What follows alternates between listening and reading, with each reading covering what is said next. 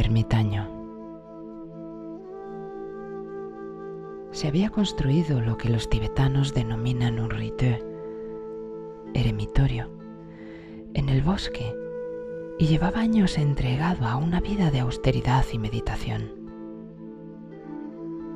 Era un anciano que dependía de la caridad de las buenas y pacíficas gentes que habitaban en el pueblo más cercano. Estas gentes eran las encargadas de proporcionar los escasos alimentos y prendas que el ermitaño necesitaba. Pero en los últimos meses, los malhechores habían invadido varias veces el eremitorio, habían robado comida y prendas al ermitaño y le habían golpeado. Cada vez que las piadosas gentes del pueblo abastecían al ermitaño, llegaban los maleantes, le robaban y le golpeaban. A pesar de ello, el ermitaño les sonreía afectuosamente y les animaba amorosamente a que robaran todo lo que quisieran.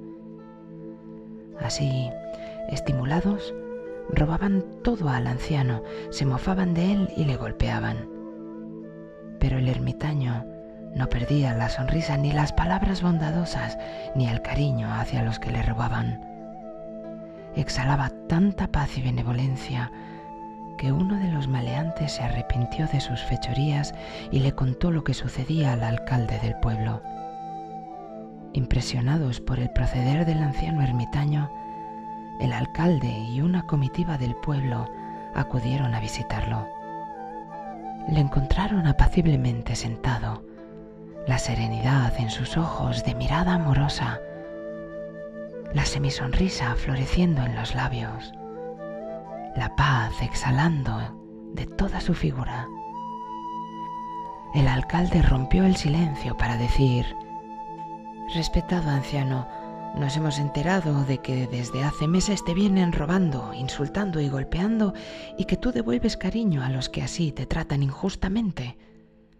Al menos no pudiste enfadarte y gritar a ver si alguien te oía y podía socorrerte, o por lo menos así lograbas liberarte de los malos tratos de esos indeseables.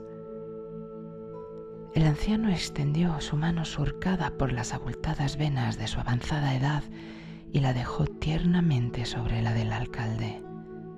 Dijo, Buen hombre, yo no puedo hacer otra cosa que la que hago. Devuelvo compasión por golpes porque es lo que llevo dentro. No puedo forzar mi naturaleza.